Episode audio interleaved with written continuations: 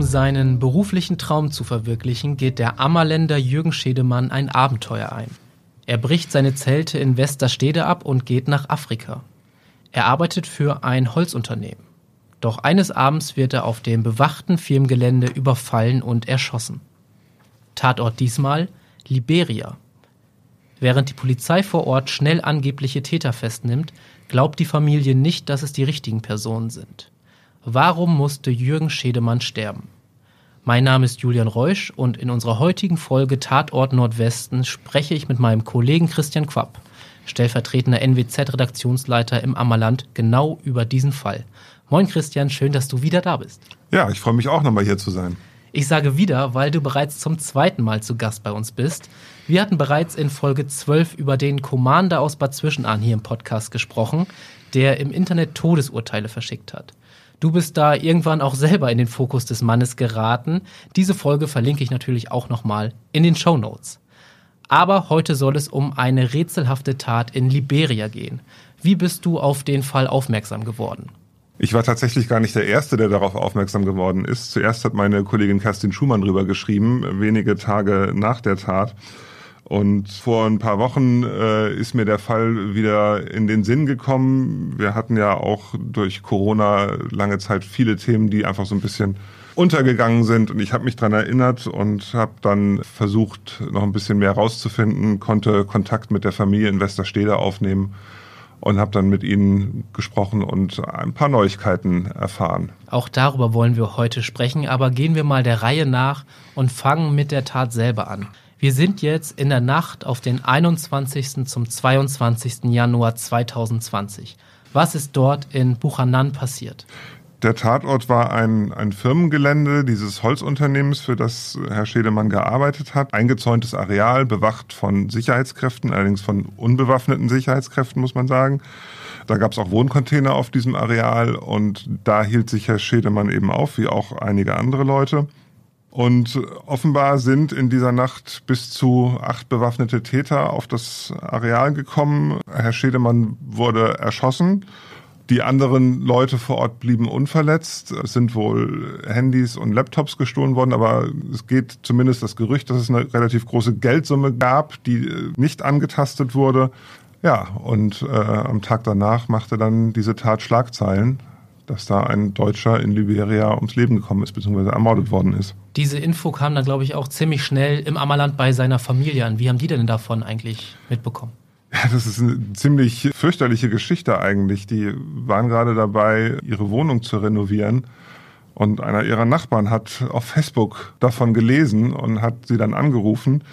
Kurz danach hat auch ein Vertreter der Firma Kontakt mit dem Neffen des Ermordeten aufgenommen. Und da war es dann tatsächlich klar und offensichtlich, dass es diese Tat gegeben hatte und dass der Familienangehörige in Afrika ermordet worden war. Du sagtest, es sind auch relativ schnell die ersten Berichte auf Social Media aufgekommen. Ich glaube, auch lokale Zeitungen haben darüber berichtet. Wie groß war denn der Fall auch in Liberia selbst? Für liberianische Verhältnisse war das schon eine große Geschichte, eine große Nachricht. Liberia lebt zu einem großen Teil vom Export. Holz spielt da, glaube ich, gar nicht so eine große Rolle. Es gibt relativ viele andere Rohstoffe. Aber für ein relativ armes Land ist es ungeheuer wichtig, dass ausländische Firmen da tätig sind, dort investieren. Und wenn dann ein Firmenvertreter, ein ausländischer Firmenvertreter im Land ermordet wird, ist das natürlich erstmal eine Sache, die für große Unruhe unter ausländischen Investoren sorgt und das kann sich so ein Land überhaupt nicht leisten. Dementsprechend groß war ja auch dann der Druck auf die ermittelnden Behörden. Ich denke mal auch, dass dann die Polizei vor Ort war. Wie lief das denn dann weiter? Im Grunde, wie man sich eine polizeiliche Ermittlung vorstellt. Man hat Zeugen befragt, man hat ermittelt, man hat auch relativ schnell einen Verdächtigen festgenommen. Auch der Präsident George Ware hat sich zu Wort gemeldet, der mal ein äh, bekannter Fußballer war. Ich meine sogar Weltfußballer war. Weltfußballer, ja. Und ja, also der hat sich eben zu Wort gemeldet und äh, hat versucht klarzustellen, dass die Ermittler alles tun und die Behörden alles tun, um eben die Sicherheit in Liberia zu gewährleisten.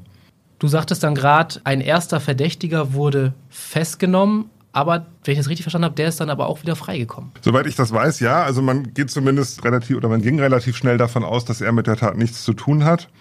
Auch die Schwester von Herrn Schedemann geht heute davon aus, dass dieser Mann auf jeden Fall nichts damit zu tun hat.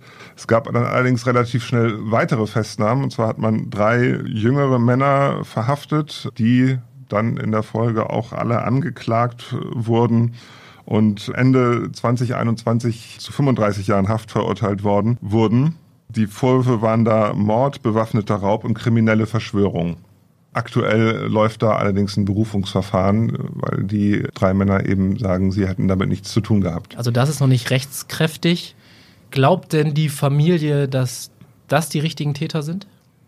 Nein, tatsächlich nicht. Also zumindest gibt es da erhebliche Zweifel, ob es die einzigen Täter sind und ob der ganze Fall damit wirklich aufgeklärt ist. Also es ist nicht völlig ausgeschlossen, dass diese drei Männer was damit zu tun haben, dass diese drei Männer drei von den acht waren. Das ist, wird man vermutlich auch nie endgültig rausfinden können.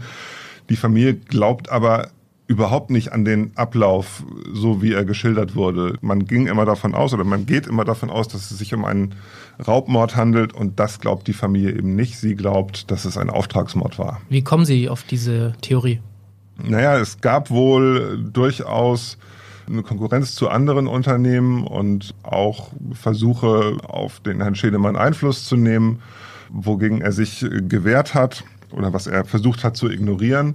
Und relativ kurz nach der Tat hat sich ein Mann, der als Verdächtiger gilt, sehr schnell ins Ausland abgesetzt und ist verschwunden, der wohl auch möglicherweise Verbindung zu einem Konkurrenzunternehmen hat.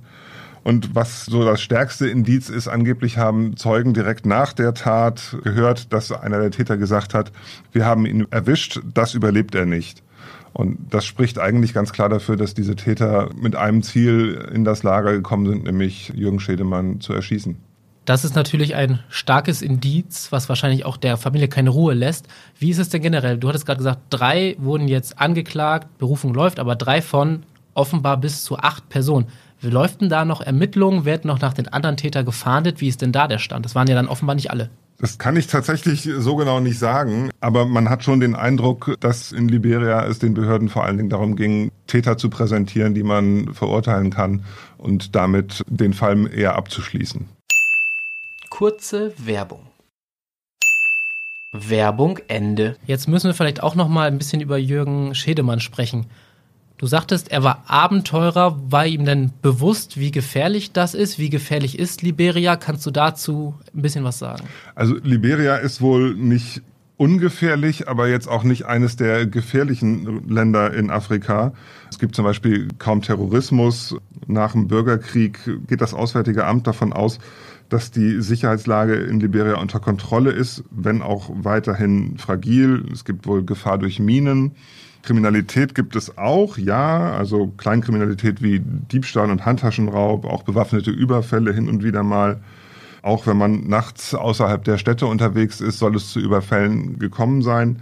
Man muss allerdings sagen, und das ist das, was mir die Familie von Jürgen Schädemann erzählt hat, so ein Fall, wie er da in diesem Fall passiert ist, dieser Mord, war da offenbar keineswegs an der Tagesordnung. Tatsächlich gab es wohl zu der Zeit sogar ein relativ strenges Schusswaffenverbot, weswegen die Wachleute äh, in dem Camp auch nicht bewaffnet waren. Und so wie die Schwester ihren Bruder geschildert hat, war er durchaus ein Mensch, der das Abenteuer liebte und, und die Hitze liebte und die Wärme liebte und sich da in diesem Land sehr wohl gefühlt hat.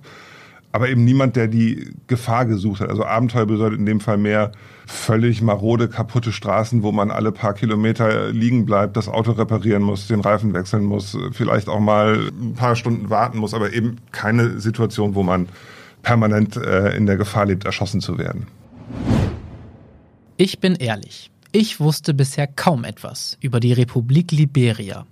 Ich wusste zum Beispiel nicht, dass das Land an der westafrikanischen Atlantikküste liegt. Es grenzt dort an Sierra Leone, Guinea und der Elfenbeinküste. Die Amtssprache ist Englisch. Die Einwohnerzahl wird auf 5,2 Millionen geschätzt. Die mit Abstand wichtigste Stadt des Landes ist die Hauptstadt Monrovia mit knapp einer Million Einwohnerinnen und Einwohnern. Dort wurde auch 2007 das Unternehmen gegründet, für das Schedemann arbeitete. International Consultant Capital. Wie hier bereits gehört, ist diese Firma im Forstsektor tätig und macht sein Geld mit dem Export von Holz. Schedemann selbst arbeitete aber in der Region Buchanan. Das ist mit gerade einmal rund 34.000 Einwohnern die drittgrößte Stadt des Landes. Die Hafenstadt liegt etwa 70 Kilometer südöstlich von Monrovia.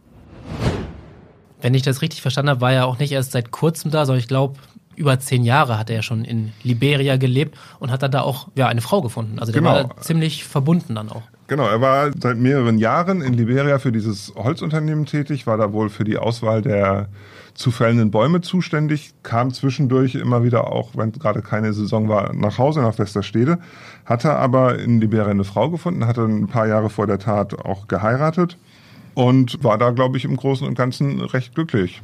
Und wie ist denn die Unterstützung von deutschen Behörden? Gab es dann irgendwie noch Reaktionen vom Auswärtigen Amt, von Staatsanwaltschaft hier vor Ort? Wie lief das denn nach diesem Fall? Es gab Unterstützung. Die Staatsanwaltschaft Oldenburg hat sich eingeschaltet über die deutsche Botschaft in Monrovia, in Liberia. Aber es ist jetzt nicht so, dass dann deutsche Ermittler nach Liberia fahren und da anfangen, den Mördern hinterher zu spüren, sondern es ist mehr so eine administrative Ebene, wo man eben Druck auf eine, eine Behörde in dem entsprechenden Land ein bisschen ausüben sagt, Leute, wir haben Interesse dran, dass ihr hier diesen Täter findet, aber nicht, dass man großartig Einfluss auf die Ermittlungen nehmen kann oder sagen kann, wir glauben euch aber nicht, dass das jetzt zum Beispiel die Täter sind. Es ist ja offenbar so, dass es da, du hattest es mal kurz im Nebensatz erwähnt, womöglich auch Konkurrenzunternehmen gibt zu dem Unternehmen, wo Schädemann gearbeitet hat. Wie viel Geld ist denn so ein Business zu machen? War das ein so großes, gut laufendes Unternehmen oder wie ist das so genau? Also das scheint tatsächlich schon ein Business zu sein, in dem man ganz gut Geld verdienen kann. Tatsächlich importiert auch Deutschland Holz aus Liberia. Ist auch ein recht waldreiches Land. Ja, da scheint eine Menge Geld drin zu stecken. Wie ist das denn eigentlich, was ich mich auch in der Vorbereitung auf diesen Fall gefragt habe? Nachdem äh, Jürgen Schädemann dann verstorben ist, was ist da mit seiner Leiche passiert? Das ist auch noch so eine Sache, an der die Familie bis heute ziemlich schwer zu knapsen hat. Er sollte in Deutschland beerdigt werden. Äh, das hat man auch alles vorbereitet. Tatsächlich musste er erst noch in Liberia eingeäschert werden, was gar nicht so einfach ist, weil es dort keine Krematorien gibt, weil Einäscherungen in dem Land absolut unüblich sind. Das ist dann auf einem relativ abenteuerlichen Weg passiert. Und dann hat das Unternehmen und die Frau haben zusammen dafür gesorgt, dass dann die sterblichen Überreste von Herrn Schädemann nach Deutschland gebracht wurden. Allerdings musste man hier noch Monate auf die Bestattung warten, weil die Familie natürlich wollte, dass die Frau bei der Beerdigung dabei sein kann. Aber genau am Tag, an dem sie nach Deutschland aufbrechen wollte, kamen hier die Corona-Lockdowns und sie konnte monatelang nicht nach Deutschland kommen. Und dann hat es wie lange gedauert, bis sie dann wirklich da war? Der Mord war ja im Januar und es war erst im Oktober möglich, dass die Beerdigung stattfinden konnte. Also so lange musste sie warten, bis sie dann dabei sein konnte, wie genau. ihr Mann ja hier dann beigesetzt wird. Apropos äh, seine Frau, weiß man denn, wie es der geht, wie es mit ihr weiterging? Also was wir wissen oder was die Familie von Herrn Schädemann weiß, ist, dass sie nach der Bestattung in Deutschland geblieben ist. Es gibt aber keinen Kontakt mehr zu ihr. Gegenüber Front Page Africa, einer Tageszeitung aus Liberia, hat Linda Kamp Schädemann die Frau des Opfers die Vorfälle aus ihrer Sicht geschildert. Demnach waren sie und ihr Mann noch zwischen 22 und 23 Uhr zusammen. Danach sei sie zunächst in einem kleinen Laden in direkter Nähe des Firmengeländes geblieben, wo die beiden auch zusammengelebt haben sollen. Jürgen Schedemann sei wieder aufs Firmengelände, weil er noch Geschäfte machte. Gegen 24 Uhr beschlossen demnach Linda Kamp und weitere Angestellte ebenfalls dahin zu gehen. In diesem Moment hätten sie die Angreifer gehört und jeder habe sich ein Versteck gesucht. Du hast ja, wie gesagt, mit der Familie, vor allem mit der Schwester gesprochen. Wie geht's denen denn? Haben die einen Abschluss gefunden bei dem Fall oder belastet sie das wahrscheinlich immer noch? Natürlich belastet äh, sie das. Zum einen die ganzen Umstände der Tat, dann auch die lange Zeit, bis man sozusagen mit der Beerdigung wenigstens das eigentliche Verfahren so ein bisschen abschließen kann. Vor allen Dingen aber belastet sie, glaube ich, dass sie eben bis heute das Gefühl haben, dass die Leute, die für den Mord verantwortlich sind, nicht zur Rechenschaft gezogen worden sind. Das ist auf jeden Fall ein großes Rätsel. Wie hoch schätzt du denn die Chancen ein, dass der Fall noch restlos aufgeklärt werden kann? Ich kann das schwer sagen, aber ich glaube, dass man endgültig alles beweist, was da dahinter steht, wird nicht passieren. Man muss natürlich dazu sagen, alles, was ich erfahren habe, diese Geschichte mit der Konkurrenz und dem Auftragsmord, sind Vermutungen. Es gibt meines Wissens nach keine wirklich harten Beweise dafür.